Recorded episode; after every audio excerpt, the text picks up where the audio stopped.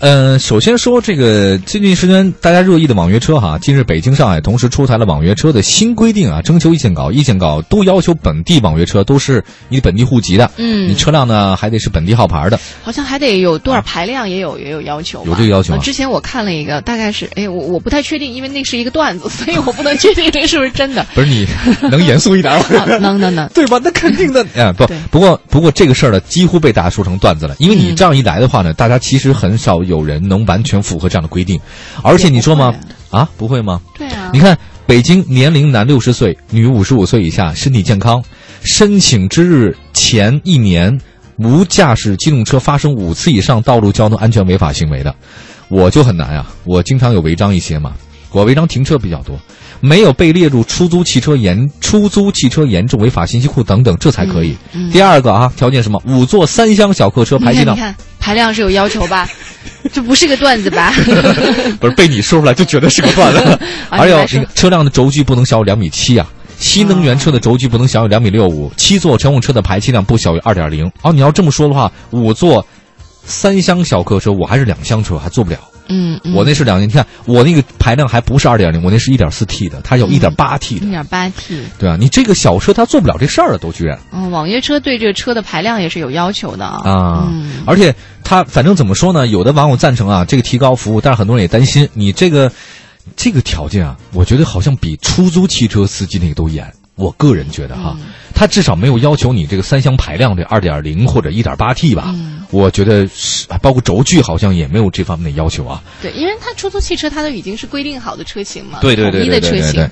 那这个专家反正也说了，也有各种各样的说法啊，讲了一嗯大堆的这种事情。不过刚才你说那个段子，我倒能理解了，啊因为你看，首先有本地户口，对啊，你还得有车，车牌量还不小，我都没写得。有本地车 牌。你本地车牌对啊啊，这都是无形的资产呐。你说二点零或一点八 T 以上的排量车，那都肯定比我那个贵 吧？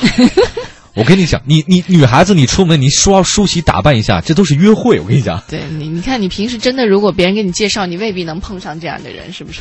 所以赶紧，你们哪怕打专车的话，都把自己捯饬好一点儿。对滴滴都给你筛选好了。以后呢，《非诚勿扰》那个网站，孟非说啊，这个嘉宾呢不是那个什么世纪佳缘，这个嘉宾是滴滴给我们 滴滴给我们筛选的嘉宾。大家好，我是开网约车的，哇，全爆灯啊！他其实就希望能够提高网约车的这些门槛儿，就是让这个准入门槛高一些，嗯可能相对来说，但这种东西也很难说哈。你就能嗯说准入门槛高，它的这种质素会相对来说就一定但是高吗？我觉得我我看的点是哪里啊？就是之前你这个网约车啊，在美国还有西方传来的时候，它不是现在要求大家营运的。嗯以前呢，它是很多在美国大城市里面，这最早都是他们实行分享经济嘛。嗯嗯，我下班的时候，我那哎看有谁给我顺路，嗯我就用这个软件来约他一下，或者就是拉他一下。嗯嗯这样的话呢，能减少很多的这种经这济种上的经济上的对负担。哎，还可这以不交挺朋友对？其实当时是做社交软件的。嗯，可现在这个网约车到国内以后变了味儿了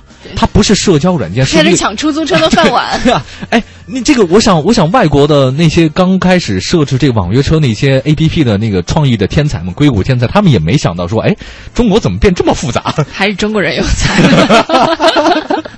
对啊，我觉得这个事儿其实变化好大我哎呀。有一次啊，我坐我打那个专车，我、嗯我遇到过一个，到我现在我都没忘记的一个一个特司奇机葩，是吗？不是特别的 帅，我当时我就后悔，啊我跟你能不能有一别个这么人花他痴不应该跟我一块儿，你知道吗？ 真的啊就是。对，就是觉得他他哦质素也很好，啊，嗯，他也有自己正规的工作，对他就那天他闲来无聊，知道吗哦，就拉一个车，嗯就对，偶尔拉一黄 个，欢默默的把自己的戒指摘了下来， 扔的老远，然后说，然后这个喷点香水儿， 擦擦擦擦。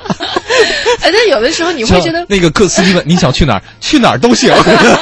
不是， 有时候你会啊嗯真、真是觉得这种生活当中的那种际遇啊，是其实它是一件很美妙的事儿、啊这就跟你那个拆快递的感觉是一样的， 哦，特期待感是吧？特有期待。这个事儿怎么能说成这儿了？对对，对这啊，对，变味儿了。